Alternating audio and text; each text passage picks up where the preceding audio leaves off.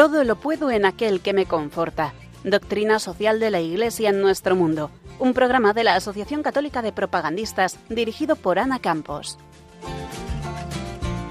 Bienvenidos a un nuevo programa de Todo lo puedo en aquel que me conforta. Hoy contamos con dos entrevistas a sendos catedráticos de universidad acerca de dos temas de rabiosa actualidad sobre los que conviene tener una opinión bien fundamentada, la globalización y la Agenda 2030. Adelante, Ana Campos, con nuestro primer invitado. Hoy tengo conmigo a Alberto Bárcena para hablar sobre la globalización. Alberto es profesor de Doctrina Social de la Iglesia, licenciado en Derecho y doctor en Historia Contemporánea. Bienvenido, Alberto. Bien hallada. Muchas gracias por venir. ¿Qué es esto de la globalización? Bueno, la globalización es un proceso ya antiguo, se han dado varias. Precisamente ahora han realizado un documental titulado así La primera globalización, ¿no? que se refiere a la expansión que tiene Europa, concretamente Portugal y España en el siglo XV-XVI. Es la unificación mundial a todos los efectos económicos y políticos. Eh, España acaba teniendo un imperio eh, a ambos lados del Atlántico, eso es una globalización importante, en el Pacífico también, solo que el caso español es un poco peculiar porque lo que lleva es sus instituciones, su cultura, su fe no es un imperio colonial. Yo eso siempre procuro dejarlo claro. ¿Ha habido otras globalizaciones? Por supuesto, pero eh, ahora estamos en un proceso fuerte en, el que se ha dado lo que se suele llamar conectividad, porque eh, esa conectividad, esa facilidad de conectar a través de Internet, que ha sido un elemento clave, mm, todos los aspectos de la vida social, político, económica de las naciones, pues claro, nos ha situado ante una realidad diferente esa globalización ya es una realidad en muchos sentidos, ¿no? Eh, han ido desapareciendo antiguas empresas que ya no tienen sentido. Eh, pondría un ejemplo muy pedestre, las agencias de viaje, pues nadie se molesta. las hay, todavía quedan. Pero ¿para qué si yo me organizo mi viaje? Eh, salir al mercado, muchas empresas tampoco necesitan agentes o montar una estructura más complicada como era antes. Salen directamente a través de Internet, con muy buenos resultados. Entonces, en un sentido, la globalización tiene, por supuesto, una repercusión económica que, es positiva, que no podemos obviarla, porque ya está ahí y está funcionando, y en lo político, eh, porque ese designio de unir o globalizar políticamente los estados es anterior a esta conectividad económica que ha traído Internet. Cuando Internet irrumpe en el panorama internacional, el proyecto globalista, mundialista, lo llamábamos antes, estaba en marcha desde hacía siglos. O sea, que no es, no es que esto haya traído lo otro, ¿no? sino que es al revés. ¿Son sinónimos mundialista, globalismo y globalización? Eh, no, globalización es un fenómeno que está ahí, que se lleva produciendo siglos. Eh, globalización es la conquista de América, los imperios europeos que van a conocer el mundo entero y llevar una cultura común a, ese mundo con adelantos tecnológicos, etcétera, eso es globalización. Eh, globalismo es otra historia. Y globalismo es el término que ahora se emplea para hablar de lo que hasta hace pocos años llamamos mundialismo. Y eso es un proyecto político de alto calado porque aspira a crear un gobierno mundial. Lo cual, por supuesto, eh, tiene peligros o encierra peligros eh, verdaderamente graves. ¿no? Y la doctrina de la Iglesia ha ido avisando en este sentido.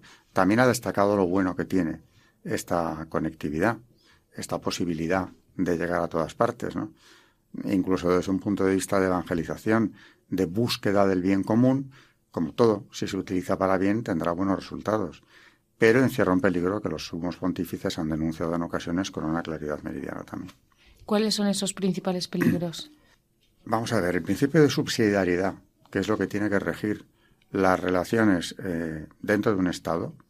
Eh, siempre explicábamos en clase, yo he sido profesor de doctrina, que hay dos dimensiones, la vertical y la horizontal.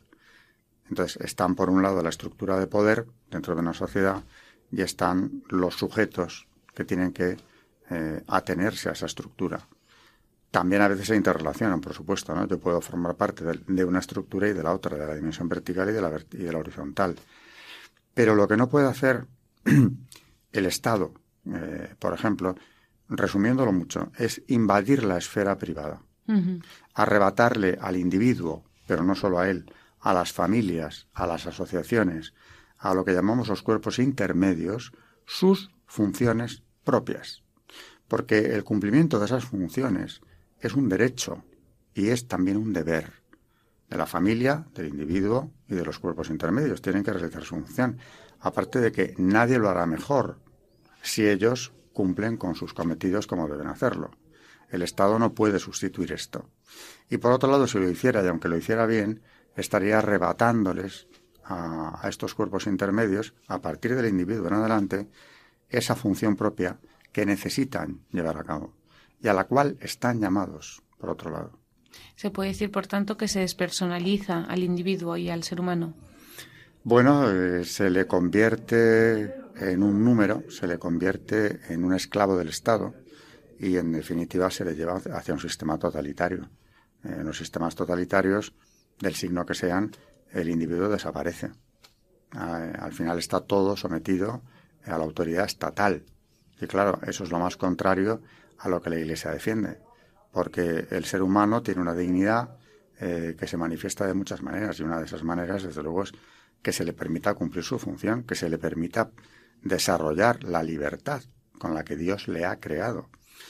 Y si eso se le arrebata, desde luego, en un sistema globalista totalitario, pues eh, estamos yendo contra la doctrina. Haciendo referencia a esa doctrina también, Juan Pablo II dijo que la globalización, si bien se mira, es un fenómeno intrínsecamente ambivalente que a medio camino puede ser un bien potencial para la humanidad, pero que también puede ser un daño social de no livianas consecuencias. ¿Qué consecuencias son estas?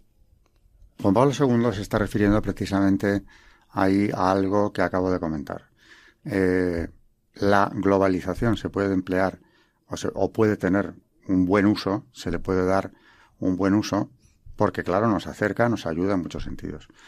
Pero el peligro de que eso sea utilizado por las élites económico-políticas eh, que ya, no es que vayan a hacerlo, es que ya están rigiendo en buena medida el mundo y los organismos internacionales como Naciones Unidas o Unión Europea nos pueden llevar en una dirección nada deseable, contraria, por supuesto, a la fe. Cuando Juan Pablo II dice eso, yo creo que una de las definiciones que utilizo mucho y que es del magisterio de la Iglesia es la de su inmediato sucesor, Benedicto XVI, en la encíclica Caritas in Veritate, eh, creo que lo explica muy bien cuando dice, para no abrir la puerta a un peligroso poder universal de tipo monocrático, el gobierno de la globalización debe ser de tipo subsidiario, articulado en múltiples niveles y planos diversos que colaboren recíprocamente. La globalización, que reconoce una realidad. Necesita ciertamente una autoridad en cuanto a que plantea la consecución de un bien común global. Sin embargo, dicha autoridad deberá estar organizada de modo subsidiario y con división de poderes, tanto para no abrir la libertad como para resultar concretamente eficaz. Pero yo me quedo con la frase inicial, para no abrir la puerta a un peligroso poder universal de tipo monocrático. Eso es un gobierno único. Pero es que antes de que lo dijera Juan Pablo II, mucho antes, en cuadragésimo año, es decir, en 1931 ya, Pío XI, hablando de eso que llamamos la gobernanza mundial, lo que está por encima de los estados, de los gobiernos, y que no tiene, por cierto, nada de democrático, porque estamos hablando de unas fuerzas que no han sido elegidas y que no representan a estos pueblos que rigen, dice en esa encíclica, habla de un dominio ejercido de la manera más tiránica, por aquellos que teniendo en sus manos el dinero y dominando sobre él, se apoderan también de las finanzas y señorean sobre el crédito, y por esta razón administran, diríase, la sangre de la que vive toda la economía, y tienen en sus manos así como el alma de la misma, de tal modo que nadie puede ni aun respirar contra su voluntad. Ese dominio tiránico, denunciado ya en 1931, ¿eso qué es? es la gobernanza mundial. Es decir, son esas estructuras nada democráticas que no dan la cara, que aparentemente eh, no existen. Bueno, sabemos que están ahí, ¿no?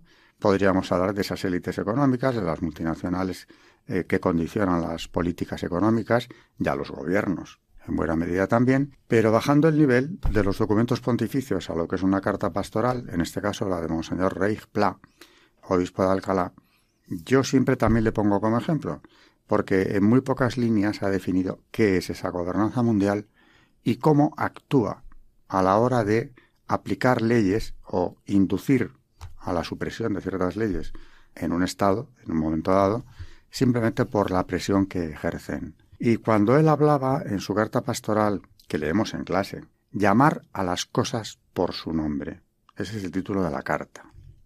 Ahí decía lo siguiente, es del año 14, 2014, y se refería a la retirada del proyecto de ley de reforma del aborto por parte del gobierno popular. Reforma que no retirada. Se retiraron un proyecto de reforma. Y ese proyecto de reforma no contemplaba eh, abolir el aborto, como sería eh, indiscutiblemente lo que tendría que hacer un gobierno de católicos. Yo acabo de hablar recientemente del católico vergonzante, que considera que con cumplir mandamientos de la Iglesia en su casa, en el ámbito privado, se cree que ha hecho suficiente. No lo ha hecho ni mucho menos. Y si tiene responsabilidades políticas, menos aún. Bueno, pues hablando de esa gobernanza mundial, dice Monseñor Reich, ha llegado la hora de decir, con voz sosegada, pero clara, que el Partido Popular es liberal. Aquí lo utilizan un término de doctrina social de la Iglesia y pues, nos iríamos lejos, ¿no? Informado, dicho partido, ideológicamente por el feminismo radical y la ideología de género, e infectado, como el resto de los partidos políticos y sindicatos mayoritarios, por el lobby LGTB. Y aquí viene la clave. Siervos todos, a su vez, de instituciones internacionales, públicas y privadas, para la promoción de la llamada gobernanza mundial, al servicio del imperialismo neocapitalista, que ha presionado fuerte para que España no sea un ejemplo para Iberoamérica y Europa de lo que ellos consideran un retroceso inadmisible en materia abortista. Aquí entonces nos tenemos que plantear, esta gobernanza mundial, aparte de que aspire a triturar el principio de subsidiariedad, porque se entrometería, ya lo está haciendo, eh, en la esfera privada, que sería en este caso la de los estados. Porque si el principio de subsidiariedad dice que el Estado no puede invadir la esfera del individuo, si eso lo elevamos al nivel internacional, eh, eh, la consecuencia es inmediata los, grupos intermedios serían los estados nacionales. Y por encima hay una estructura supraestatal. Como he dicho antes, Unión Europea, Naciones Unidas serían el prototipo o las organizaciones internacionales más características y con mayor presión. ¿Qué ocurre? Que estos organismos internacionales, desgraciadamente hace ya tiempo, no es que aspiren a controlarlo todo, porque si dijéramos, quieren un control total, de la sociedad occidental y por tanto del mundo entero, ¿no? Malo, mal asunto. Pero claro, si además lo quieren para aplicar políticas contrarias, lo que ha llamado Benedicto XVI recientemente, el credo del anticristo ¿eh? Eh, a las legislaciones nacionales, entonces ya la situación se agrava. Y claro, en el caso de Naciones Unidas o la Unión Europea, nos encontramos con que estamos en un momento en el que eh, toda esta deriva eh, hacia la legislación LGTB, el, combate contra vida y familia que estamos presidiendo o presenciando, mejor dicho, en, Occidente desde hace ya décadas, eso viene impulsado desde Naciones Unidas. Las cumbres de, Naciones Unidas de los años 90, Pekín y el Cairo, ya pusieron esto en marcha. Eh, Juan Pablo II en aquel momento se posicionó con firmeza frente a lo que pretendían llevar a cabo estas cumbres. Lo han hecho, ya lo han hecho. No triunfaron a la primera ni a la segunda. Pekín, la verdad es que en buena parte eh, lo truncó, los designios de Pekín lo truncó el Papa. la delegación de la Santa Sede era, se hablaba de la mujer. Y envió en este caso como eh, al frente de la delegación de la Santa Sede a una señora experta en derechos humanos de la Universidad de Harvard, Mary Ann Glendon. Y lo que ella denunciaba, junto con Navarro Valls, que la acompañaba en esta delegación, era que el debate que se estaba llevando a cabo en la cumbre no trascendía a los medios de comunicación, que solo se ocupaban de aspectos folclóricos de la misma. Y antes de salir hacia Pekín, Navarro Valls había recibido un consejo del Papa, preocupadísimo ante la situación, en la que le decía hay que rezar más. Y si algo va mal, busquen refugio en el pueblo. frase bastante eh, preocupante. Eh, ¿Cómo la interpretó Navarro Valls? Pues una vez en Pekín, eh, hablándolo con Merian Glendon, dijo, hay que buscar refugio en el pueblo. Mm, ¿Qué tenemos que hacer? Informar al pueblo de que lo que se está debatiendo aquí dentro va a afectar a estas familias, va a afectar a sus hijos y nietos y a toda su descendencia durante generaciones. Informemos. Hicieron un documento muy breve de denuncia de las contradicciones que había en el, en el debate de la cumbre y vía fax, que es lo que había entonces, hablamos el año 95, lo mandaron a las principales agencias de información. La mayoría se hicieron eco de esto. Y la semana siguiente, en muchos parlamentos occidentales, se estaba interpelando a los gobiernos de aquel momento preguntándoles que a quién habían enviado esas cumbres. Claro. Y con qué, y con qué proyecto, ¿no? Mm. O sea, eso viene desde entonces. Y que era reforma de la familia, lo llaman así, eh, equiparación de los diferentes tipos de familia, como si hubiera varios, hay que aceptarlo todo, autodeterminación de la persona, yo soy lo que yo quiera, y de ahí que surjan docenas de género, géneros en plural, eh, que va contra lo dado directamente, contra la biología y contra Dios. Y por supuesto, naturalmente, políticas antinatalistas. Y eso afecta a la familia. Si destruimos la familia, la natalidad se desploma. Si atacamos la vida de forma directa, como es el aborto, que ha ido a más, pues también. Entonces, aquello que empezaba en los 90, hoy ha llegado a niveles verdaderamente eh, insostenibles. Han conseguido un auténtico suicidio demográfico en Occidente, más que en, ningún otro sitio en Europa. Y España, desgraciadamente, va en cabeza de ese suicidio demográfico. ¿A base de qué? Pues de propiciar lo que ya decían entonces que había que propiciar. Promiscuidad, divorcio absoluto entre reproducción y sexualidad humana. En estos son herederos directos de la Revolución de los 60, que a su vez lo fue de la Escuela de Frankfurt, neomarxismo mezclado con Freud, que podríamos decir que lo que vienen a contarnos es que lo único que libera al individuo es el impulso sexual satisfecho. Con el agravante o con el problema que se presenta de que ese impulso sexual puede traer un colonizador, porque también hablan del hombre colonizado. Y el, la institución que más lo coloniza es la familia. El colonizador sería el hijo. Hay que impedir que llegue, porque nos arrebata la libertad. Es decir, que estamos en presencia y la gente no, lo ha, no se ha enterado, no, no ha logrado tener acceso a esta información porque se ha ocultado todo lo posible. Estamos asistiendo a la revolución antropológica más importante que se ha dado en Occidente jamás desde el que el cristianismo se convirtió en la religión del Imperio Romano. Alberto, hablábamos justo antes del programa que no es fácil informarse sobre este tema. Efectivamente, la información es escasa y hay que rebuscar mucho. ¿Alguna lectura que nos recomiende para profundizar en ello y sobre todo también para poder informarnos? Porque muchas veces hablar de estos organismos eh, a nivel internacional, mucha gente lo considera conspiranoico. Pues hay que ir a los textos fundamentales, ¿no? Por ejemplo, el informe MATIC eh, ¿Le suena el informe MATIC siquiera? No, por desgracia Ah, que no. Claro, ya se ocupan ellos de que esto no tenga difusión. Este informe fue aprobado en julio de 2021. Este informe, eh, que lleva el, nombre del diputado croata que lo presentó y fue aprobado en el Parlamento Europeo, presenta dos aspectos terriblemente preocupantes. Uno, vuelven a la carga con la declaración del aborto como derecho universal, ni casos ni supuestos. Es un derecho que se ejerce y punto. Y en algunos estados, concretamente en Estados Unidos, donde también hay mucha resistencia, pero ya en algunos estados el aborto se puede practicar hasta el noveno mes, hasta que llegue a término. La Unión Europea dice lo mismo a través del Parlamento Europeo. Y hay otro aspecto que también hay que denunciarlo que contiene dicho informe, que es la supresión, es más, la penalización de la objeción de conciencia que hasta ahora más o menos se respetaba. Pero este informe lo que dice es que la dejación de, o sea, la objeción de conciencia es equiparable a la dejación de una asistencia de vida.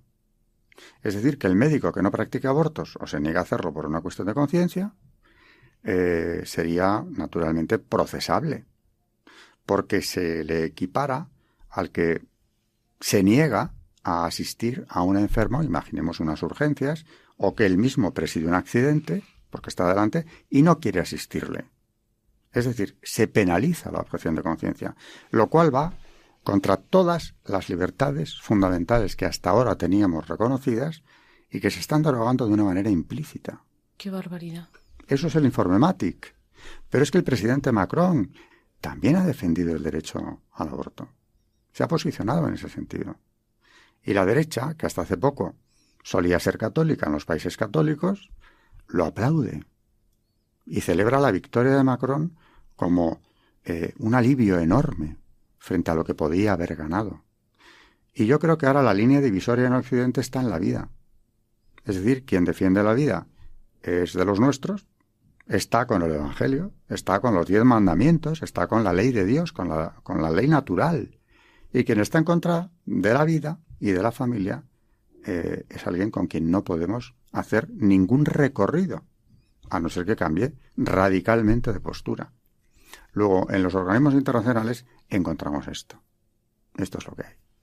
Y fíjese que me he ido al plano eh, moral, porque también Benedicto XVI hace años decía en una audiencia al cuerpo diplomático que existen dos persecuciones en Europa o en el mundo contra el cristianismo. Una en países lejanos donde se mata a los cristianos y otra aquí mismo donde se impide al cristiano adecuarse a la legislación positiva, a la ley positiva. Nos imposibilitan adecuarnos. Y sobre esto hay mm, documentación pontificia muy interesante. Por ejemplo, en Centesimus Annus, eh, ya decía Juan Pablo II también, que hoy en día el católico, el quien se adhiere a la verdad, dice él con firmeza, ya no resulta fiable desde un punto de vista democrático. Por entenderse que la actitud propia del demócrata es el escepticismo, el, agnosticismo escéptico. El que no entre en eso estaría eh, en precario, estaría discutido desde la comunidad democrática, entre comillas la palabra. Y acaba diciendo en la misma encíclica, en otro párrafo, al final una democracia sin valores se convierte en un totalitarismo, visible o encubierto, como la historia demuestra. ¿Qué razón tenía cuando decía aquello o esto que acabo de decir el año 91? No estamos ya ante un totalitarismo, eh, nada, nada encubierto, ¿no? porque si este informe eh, se lleva a la práctica, de momento es una directriz del Parlamento Europeo, lo malo es que estas directrices suelen acabar eh, plasmándose en las legislaciones nacionales. Podría ponerle muchos ejemplos, ¿no? Pues entonces eh, eso sí que es un sistema totalitario. Han pasado 30 años desde esta publicación de Juan Pablo II, 25 desde la cumbre que comentaba del 95, ya se van viendo todas las consecuencias. ¿Cómo podemos afrontar o prepararnos para luchar contra esto? ¿O se puede, de hecho, hay alguna esperanza? Vamos a ver, es difícil porque en el año 85, porque otra pregunta, yo acabo de lanzar simplemente que esto es la revolución de los 60, la madre de toda esta perversión, ¿no? Y la escuela de Frankfurt, Freud, etcétera. Pero hay un elemento más, que son las sectas secretas y concretamente una, la más fuerte que ha existido y existe, la masonería y la masonería está tan entreverada en las organizaciones internacionales como que no es conspiranoia, es que en 1985 los diputados laboristas eh, en el Parlamento Europeo presentaron un proyecto de resolución 1985, es la B285, diciendo que había que controlar la actuación de los diputados masones porque las carreras de los que no lo eran se veían perjudicadas por las de los otros, porque tenían apoyos secretos, que no dan la cara, pero promocionan. Y claro, el ideario masónico eh, no es que sea una mafia que te ayuda a subir, que también. Es que es un ideario que está muy claro. Es la inversión del orden natural, por más que se presenten como la tolerancia misma, ¿no? Eh, es un secretismo religioso, pero finalmente eh, detrás o lo que encierra en los grados más altos es una búsqueda de la inversión del orden natural. Y por eso sigue estando condenada por la Iglesia, como lleva estando desde que la Iglesia tuvo conocimiento de lo que era aquello en el siglo XVIII. Son más de 200 condenas. Y la última es de 1983, de Doctrina de la Fe, que dice en esa declaración sobre asociaciones masónicas, que empieza con las palabras quasitum est, se ha cuestionado, hablando del nuevo código canónico dice una frase muy concreta. Eh, el criterio de la Iglesia no ha cambiado, porque en el nuevo código no se menciona de manera expresa la masonería, pero eh, sigue siendo incompatible, la doble pertenencia sigue siendo imposible. Frase para recordar, y es sencilla. El masón está en pecado grave y no puede acercarse a la Santa Comunión.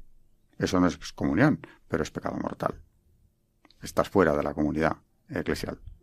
Y si esta asociación o esta organización internacional, porque es una gran internacional, tiene una presencia importante y me consta que ha estado detrás de la redacción de leyes como la del aborto, concretamente en Francia, el doctor Pierre Simon, que llegó a ser gran maestro del Gran Oriente de Francia, era un asesor de la ministra Simone Veil, cuyo nombre es el que lleva la ley del aborto en Francia. Él se jactaba de esto, del papel que él tuvo en la aprobación de esta ley. Y tiene una frase terrible, que es, eh, la ley Veil es una victoria de la masonería sobre el pensamiento judeo-cristiano. Luego nos enfrentamos a unas estructuras de poder que están por encima o aspiran a estarlo de los estados eh, que nos imposibilitan, por supuesto, de manera absoluta, a adecuarnos a esto. ¿Cómo se puede combatir? Pues primero, ante todo, informando, porque esto eh, la mayor parte de la población no sabe siquiera ni de qué se habló en las cumbres que he mencionado, no saben que en 2001, después de Pekín y del Cairo, como no conseguían cumplir la agenda al 100%, ya decidieron reunirse solos, sin invitar a todos los estados que forman Naciones Unidas. Y se reunieron los comités de los derechos humanos en Ginebra, y allí eh, tuvo lugar una reunión que se conoce como el Glen Cove más cinco, son cinco, eh, donde lo que vienen a decir es que hay que suspender la patria potestad de los padres, que los padres no tienen por qué tener autoridad sobre dos temas relacionados con el menor, con sus hijos, salud y educación. Educación, ya lo hemos visto. La ministra Celal lo ha dicho con toda claridad, los hijos no son de los padres.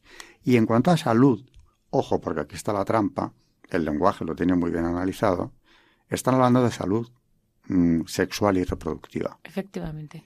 Que se ha hecho extensiva al menor. Entonces hay que proporcionarle lo que ellos llaman aborto de calidad y además hay que educarle sexualmente para que tome libremente sus decisiones. Lo cual implica que hay que meter en las escuelas formación en esta ideología de género que es la que les va a hacer libres. Y eso va contra los derechos de la familia, que también en doctrina están eh, clarísimamente expresados. Y uno de ellos, evidentemente, el primero de los derechos de la familia, es el poder educar a sus hijos en sus creencias, valores y tradiciones. Usted no puede arrebatarme a mi hijo, quitarme a mí un papel fundamental, que además es mi deber, mi deber y mi derecho, y formarle en unos principios o en unos valores absolutamente incompatibles con los míos. Dudas de los oyentes. Esto va en la línea de la pregunta que nos mandaba Patricia a comunicación.cdp.es, que nos decía que cómo debemos actuar los cristianos cuando la globalización, en lugar de poner al hombre en el centro, toma medidas contra el propio ser humano. ¿Cómo debemos actuar? Estaba diciendo, hay que informar todo lo posible sobre esto. Eh, yo creo que en el ámbito académico se puede hacer mucho, en una universidad católica como es esta, por supuesto se puede hacer por lo menos los alumnos que están haciendo el, título propio, el máster de, doctrina, podríamos llamarlo, bueno, pues se enteran y ahí queda grabado. Eh, se puede hacer muchísimo más, pero aquí lo primero que hay que hacer es denunciarlo y oponerse. En la medida en la que una universidad puede oponerse y además no estaría sola, porque hay otras universidades católicas y yo quiero pensar que incluso otras que no lo son, al menos confesionalmente, se eh, incorporarían a esta resistencia, por una cuestión no de fe, sino de razón. Y fe y razón van unidas. Fides et ratio, la encíclica de Juan Pablo II, son las dos alas que nos elevan a la contemplación de la verdad. Luego, alguien que no sea católico, o que esté incluso alejado completamente de la fe, por la simple razón, debería defender que esto no se aplique. Porque, ¿cómo vamos a hablar de derechos humanos y defenderlos cuando los más esenciales están siendo pisoteados. Ya no digo la vida, que es el principal de los derechos pisoteados. Estamos asistiendo impasibles al mayor holocausto que se ha producido nunca. y en el que se dan además todas las circunstancias agravantes que el delito de asesinato contempla. Todas las circunstancias agravantes. Y ante esto ya hemos ido asumiéndolo, porque va transcurriendo el tiempo y cada vez el silencio es mayor. Aisladamente, de vez en cuando, aquí y allá se oye alguna voz eh, que todavía nos recuerda que esto es imposible. Pero ya no hay una resistencia sistemática como la que deberíamos de presentar la Iglesia, eh, Iglesia somos todos, ¿no? Y permanentemente estar denunciando el genocidio al que estamos asistiendo y colaborando con él, porque se paga con nuestros impuestos, por cierto. Y esto está salpicando, y lo he dicho ya en otras ocasiones, a toda nuestra civilización, porque todos estamos implicados en esto. Y por otro lado, aparte de la denuncia y de la movilización que desde la universidad hay que impulsar, concretamente en esta asignatura de doctrina se puede hacer mucho. A nuestros alumnos se les puede ayudar enormemente a abrir los ojos de nuestros alumnos. Y por otro lado, claro, este combate, acabo diciéndolo siempre, es sobre todo espiritual. Hay que rezar mucho mm, para que esto termine. Y por otro lado, a la hora de hacer esas movilizaciones también de oración, ahora eh, fíjese que se penaliza a las personas que van a rescatar a los abortorios, a las madres que van allá a deshacerse de sus hijos. El mero hecho de rezar, no ya abordarlas, rezar porque no hagan eso, ya se quiere tipificar como delito. Están en ello. Sí, sí. Bueno, pues eh, ante esto no hay que acobardarse, porque yo creo que más miedo nos tiene que dar que todos nos vamos a enfrentar a un juicio particular. Eso es seguro antes o después. Gracias a Alberto Bárcena, profesor de Doctrina Social de la Iglesia y doctor en Historia Contemporánea, por la claridad de su exposición y su honestidad intelectual a la hora de abordar las claves de interpretación sobre la globalización. A continuación, os ofrecemos otra entrevista a cargo también de nuestra directora, Ana Campos, a otro interesante invitado que abordará la controvertida Agenda 2030. Adelante, Ana. Hoy contamos con un invitado muy especial, Francisco José Contreras. Bienvenido. Muchas gracias, encantado de estar aquí.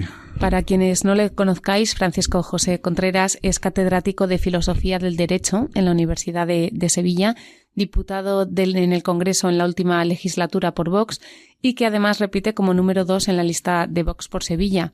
Bueno, eh, hoy vamos a hablar de un tema que es de rabiosa actualidad, que es muy polémico, que tiene muchísimos vídeos, conferencias, podcasts pero que paradójicamente todavía hay mucha gente que no conoce, que es la Agenda 2030. Cuando alguna vez en algún círculo se comenta, bueno, esto ya lo plantea la Agenda 2030, todavía hay gente que dice, ¿y eso qué es? Para contestar esta pregunta, ¿qué podríamos decir eh, resumidamente?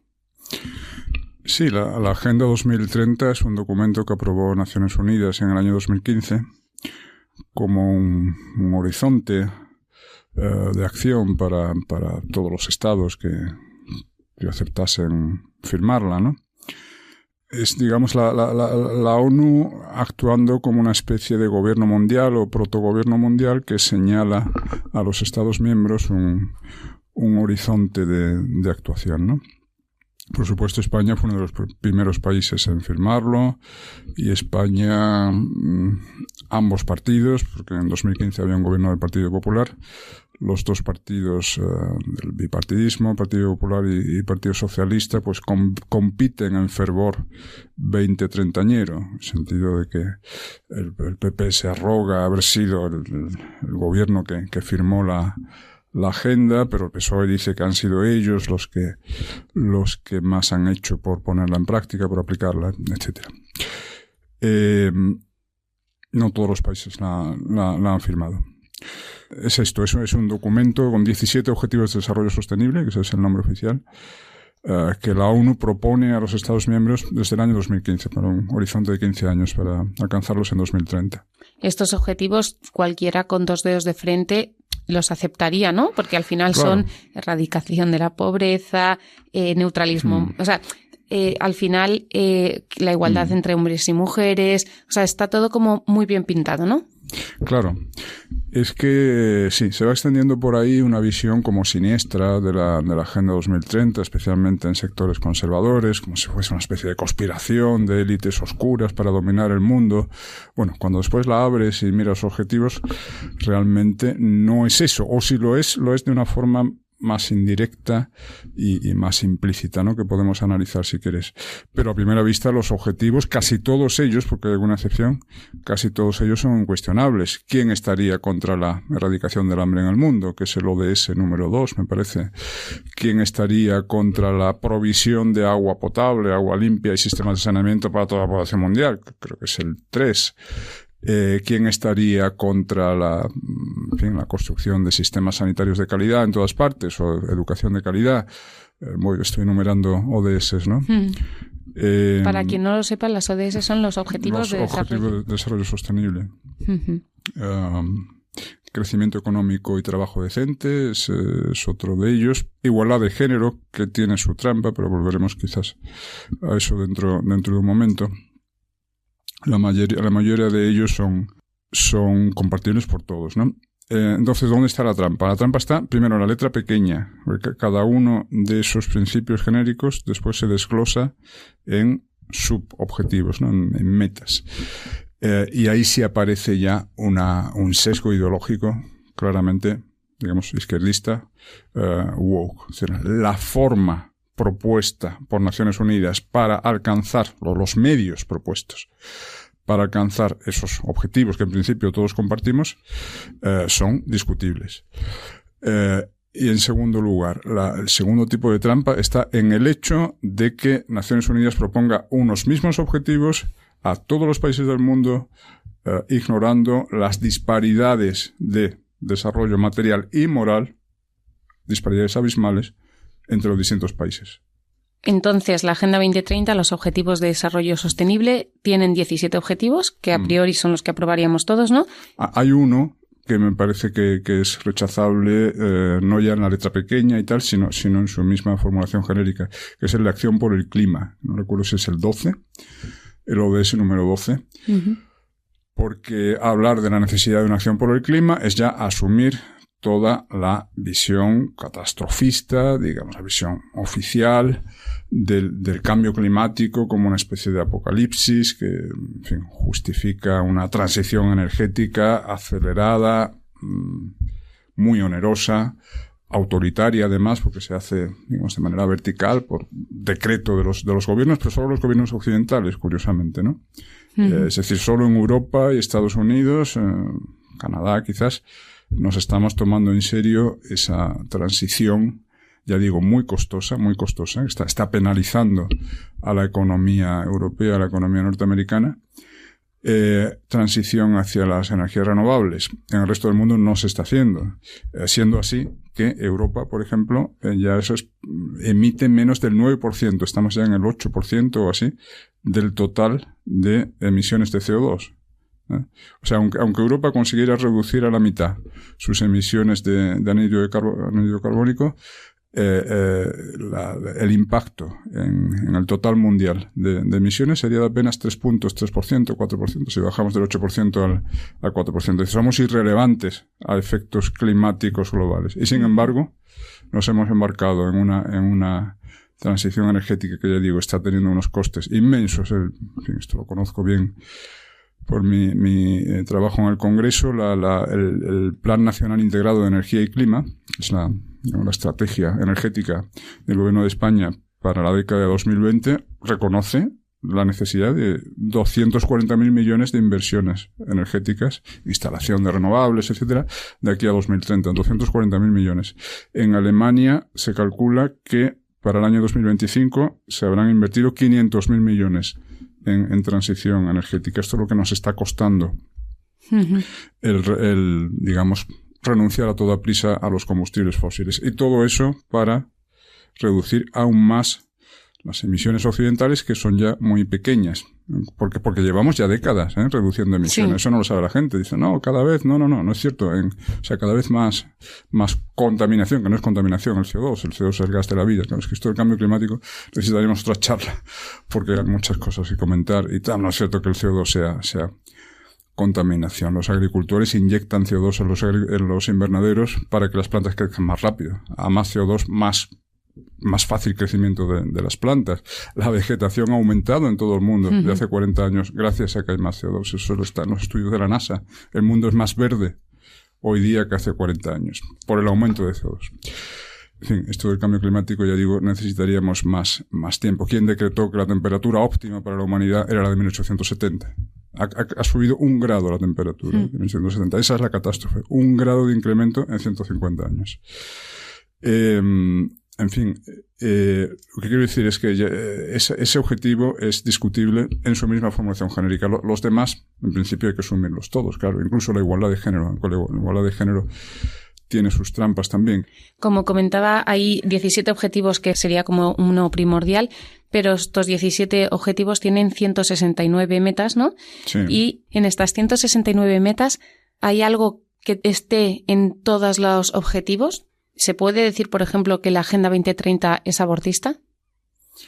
Sí, la Agenda 2030 es, es, abortista, aunque no llaman al aborto por su nombre, lo hacen usando el eufemismo de los derechos sexuales y reproductivos pero la, la meta 5.6, el, el, objetivo de igualdad de género es el, el 5, el ODS número 5, va desglosado en metas, como, como dices, y el 5.6 habla de la necesidad de impulsar la salud sexual y reproductiva, los derechos sexuales y reproductivos. Quien esté familiarizado con la jerga de Naciones Unidas y la, praxis de Naciones Unidas sabe que lo de derechos sexuales y reproductivos es un eufemismo que incluye, entre otras cosas, no solo los anticonceptivos, sino también, sino también el aborto, que por derechos reproductivos. Hay que entender también el aborto, lo ha confirmado el relator especial para desarrollo humano, creo que es, de Naciones Unidas, con unas declaraciones del año 2018, me parece que son, pues venía a decir que las leyes que restringen el aborto o penalicen el aborto son una amenaza para la salud sexual y reproductiva de las mujeres y dan lugar a muertes en abortos clandestinos, etcétera, ¿no? Luego, sí, sí, se puede decir que la, Agenda 2030 es abortista. Francisco José, ¿por qué aceptamos todo esto? Porque al final la Agenda 2030, efectivamente esos 17 objetivos, el titular lo compramos todos, pero al final es un eufemismo que se dibuja como algo bueno, algo que en cuanto se lee la letra pequeña o simplemente ya las metas, se ve que no tiene ese, mm. esa bondad aparente, ¿no? ¿Por qué lo aceptamos? Bueno, lo, aceptamos, lo aceptarán quienes los acepten, ¿no? Nosotros, por ejemplo, no lo aceptamos. Bueno, pero a nivel nacional, a eh, nivel europeo. Sí, supongo que porque es una forma de virtue signaling, de, postureo moral, ¿no? Sí. Eh, aparecer ante el público como alguien identificado con ese proyecto de progreso y de tal que auspiciado por Naciones Unidas y Naciones Unidas parece que conserva una aureola moral positiva eh, y tal, y nadie se atreve a desmarcarse de eso por miedo a ser señalado como ultra, etcétera, o por miedo a que te digan, ah, ¿contra cuál de ellos está usted? Está usted, ¿no? ¿Está usted contra el hambre en el mundo o a favor del hambre en el mundo? ¿Está a favor del analfabetismo? ¿Está a favor de la falta de agua? ¿No? Claro, como lo que dijimos antes, los, los objetivos en principio son tan indiscutibles, pues nadie se atreve a asumir el trabajo de explicar dónde están las trampas, etcétera, porque eso ya requiere un tiempo, claro. Es que vivimos en un mundo de mensajes muy breves y de eslóganes y de, y de tal. claro, todo, todo, lo que requiere una argumentación eh, se puede decir que donde dice educación de calidad hay adoctrinamiento, donde dice fronteras abiertas hay invasión inmigratoria, donde dice igualdad de género hay destrucción de la familia, ¿no? Claro, claro. A ver, de los, los, los, objetivos, estos que decíamos que son en principio incuestionables, cabe distinguir dos tipos. Digamos, objetivos que, que exhiben un nivel de saturación y los que no. Un nivel de saturación, quiero decir, eh, por ejemplo, la, la erradicación del hambre. Bueno, pues es un objetivo que en, el occidente desarrollado está, está ya alcanzado. No hay hambre en España, no hay hambre en Suecia, en, en Canadá, ¿no? A eso me refiero con nivel de saturación. En un momento en que podemos decir ya no hay hambre, ya hay agua potable para todos, como es el caso en Occidente, etcétera. Después hay otros objetivos que por su propia naturaleza no tienen un nivel de saturación. En el sentido, siempre cabe hacerlo mejor. La educación de calidad. Siempre puedes construir un sistema educativo aún mejor, a un sistema sanitario aún mejor. En, relación a este segundo tipo de objetivos, ¿qué cabe decir? Pues que mm, es absurdo, es ridículo que la ONU venga a sermonearnos sobre lo importante que es mejorar la educación o mejorar la sanidad, como si no, no se nos hubiera ocurrido. Es que en esto los funcionarios de la ONU y tal, ya digo, están intentando legitimarse a sí mismos. Eh, es, es, un, es un síndrome general de los políticos, ¿no? Lo de considerar, si no fuera por mí, tal cosa no sería en la sociedad. Somos nosotros los que, los políticos cuando se cuelgan medallas de, de tal, ha, crecido la economía, ha crecido el empleo. Nosotros hemos creado empleo. Mentira, tú no has creado ningún empleo. El empleo lo crean los empresarios, los autónomos, la sociedad civil, ¿no? En todo caso, el político tiene que hacer no estorbar leyes sensatas y poco invasivas que permitan que la, la sociedad genere riqueza por sí misma el político evidentemente no crea, no crea riqueza pues este síndrome de, digamos, presentar las cosas como si todo lo bueno que ocurre en la sociedad se debiera a la, tutela del político, que se dan a nivel nacional muy claramente, también se dan a nivel supranacional. Entonces aquí tenemos a la, ONU recordándoles a los gobiernos lo importante que es una educación de calidad, una sanidad de calidad, como si no se hubiera ocurrido antes. No, perdone, llevamos décadas incluso siglos eh, persiguiendo esos objetivos mucho antes de que existiera la ONU, ¿no? Eso es lo primero. Respecto a los objetivos que, que por su propia naturaleza, digamos, son infinitos, porque siempre cabe hacerlo mejor. Y respecto a los que tienen un nivel de saturación, pues bien, aquí hay una tergiversación que tiene que ver con el hecho de que la ONU sermonee a, a, España o a Suiza o a Finlandia sobre el hambre o sobre el agua potable, cuando en, Finlandia y en España hay hambre, o sobre igualdad de género, o sobre igualdad de género. Eh, claro, ya sé que andamos en un terreno más escabroso. Yo, considero que eh, en Occidente en Europa, en Estados Unidos, en, Canadá, eh, la igualdad de género está conseguida, la igualdad de género deseable está conseguida hace mucho tiempo, desde, hace décadas. Hay igualdad de derechos entre hombres y mujeres. Bueno, está empezando a ser erosionada esa igualdad de derechos precisamente por las leyes feministas, las cuotas, las leyes de violencia de género que implican asimetría penal, es decir, que el mismo delito sea castigado de forma distinta según el sexo del, perpetrador, mm, etc. En principio, la igualdad de género está Mm, conseguida. Claro que no está conseguida en otras regiones del mundo. Claro que en Afganistán, en Somalia, etcétera, las mujeres están discriminadas. Ahí sí están, están oprimidas.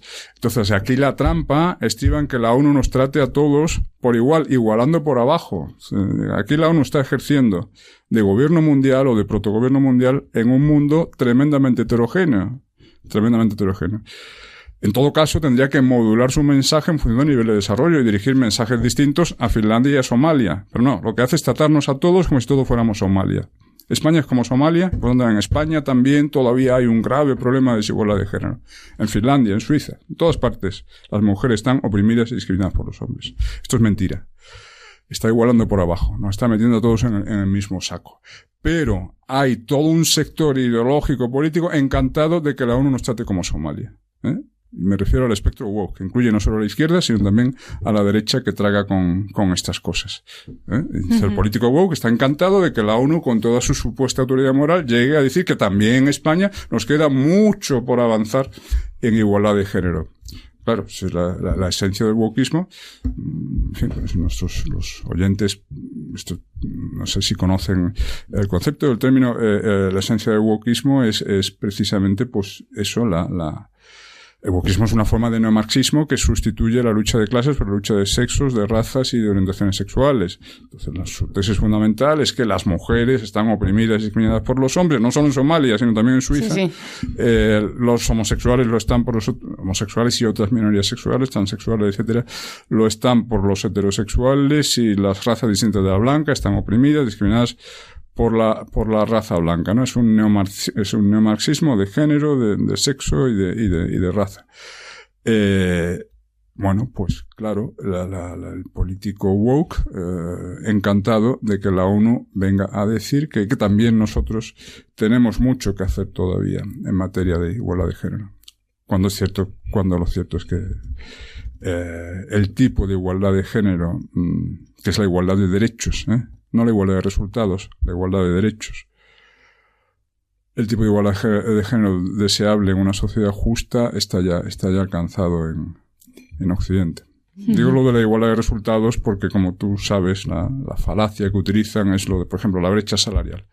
El salario promedio de, de las mujeres es 5.000 euros al año inferior al de los hombres transmitiendo tramposamente la impresión de que se, paga distinto por el mismo trabajo. Eso es mentira. Eso es ilegal en España desde, desde el Estatuto de los Trabajadores en 1980 y no ocurre. Eh, y si ocurriera es denunciable en magistratura del trabajo y hay poquísimas denuncias de ese tipo, lo cual demuestra que no se da, no se paga distinto por el mismo trabajo. Es que mujeres y hombres escogen trabajos distintos, que es otra cosa. Hay muy pocas mujeres que estudian ingeniería y eso no por una conspiración machista de los profesores de ingeniería para disuadir a las mujeres, que a las mujeres no les da la gana de estudiar ingeniería no les atraen las carreras técnicas que suelen estar bien pagadas. Aquí tienes ya una explicación de la disparidad ah, salarial, ¿no? Eh, los psicólogos han comprobado reiteradamente que los, intereses intelectuales de hombres y mujeres en promedio difieren. Las mujeres están más atraídas por ocupaciones que impliquen interacción humana, interacción entre personas. Los hombres en promedio están más atraídos por estudios, ocupaciones que impliquen interacción con objetos. La tecnología trabaja con objetos, ¿no? Eh, eso, por ejemplo, las mujeres escogen el trabajo a tiempo parcial con más, con más frecuencia, mucha mayor frecuencia que los hombres.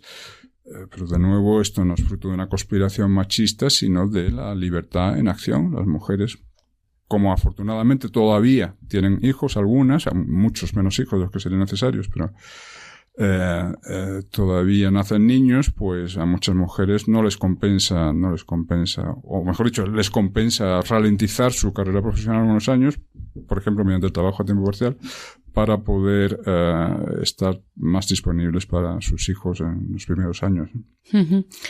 Francisco José, como estamos en un podcast de doctrina social de la Iglesia, al final la Agenda 2030 parece que dice lo mismo que, la Iglesia, ¿no? Pues el fin de la pobreza, hambre cero, salud y bienestar, educación de calidad, igualdad entre hombres y mujeres, trabajo decente, crecimiento económico. Pero ¿la Iglesia acepta, eh, aprueba esto o se ha pronunciado sobre la Agenda 2030? Sí, el, representante de la Santa Sede de Naciones Unidas, Monseñor Auza o Auza, no sé cómo se pronunciará, en varias ocasiones ha expresado reservas o eh, ha venido a decir que sí, que la Iglesia, mm, la Iglesia coincide con los objetivos de objetivos genéricos, eh, pero siempre que sean interpretados desde cierto ángulo, con arreglo a la ley natural, con arreglo a la moral católica, la doctrina social de la Iglesia, etc. O sea que aceptamos la, la agenda siempre que se la interprete en el sentido que nosotros consideramos aceptable, eh, etcétera. Por ejemplo, cuando se habla de igualdad de género, no se incluye ahí los derechos sexuales y reproductivos, que a su vez sabemos que incluyen implícitamente el aborto. Bueno, pero, pero, ¿cómo decir?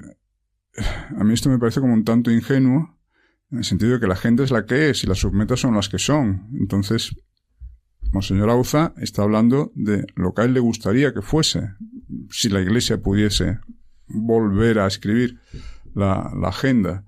Pues claro, se adaptaría de otra forma eh, los subobjetivos, de tal forma que no hubiese ambigüedad y tal, y no se abriesen puertas a el aborto, a las formas de familia distintas de la familia natural, basada en el matrimonio entre hombre y mujer, a la fecundación artificial, vientos de alquiler y la transexualidad. Sí, evidentemente, todo lo que guarda relación con, con la bioética, la familia, etcétera, donde sí hay contradicciones entre la doctrina católica y la agenda, pero la agenda es la que es. Mm, tiene sentido decir apoyo la agenda, pero habría que interpretarla con arreglo a mis principios. Bueno, pero es que no la están interpretando con arreglo a tus principios. Entre otras cosas, no lo permite la relación que tiene. Muchas gracias a Francisco José Contreras por esta sustanciosa entrevista. Agradecemos asimismo a la Asociación Católica de Propagandistas la oportunidad de hacer este programa y gracias una vez más a todos los que nos habéis acompañado al otro lado de la radio. Os animo a seguir en sintonía con Radio María y hasta el próximo programa. Todo lo puedo en aquel que me conforta. Doctrina social de la Iglesia en nuestro mundo. Un programa de la Asociación Católica de Propagandistas dirigido por Ana Campos.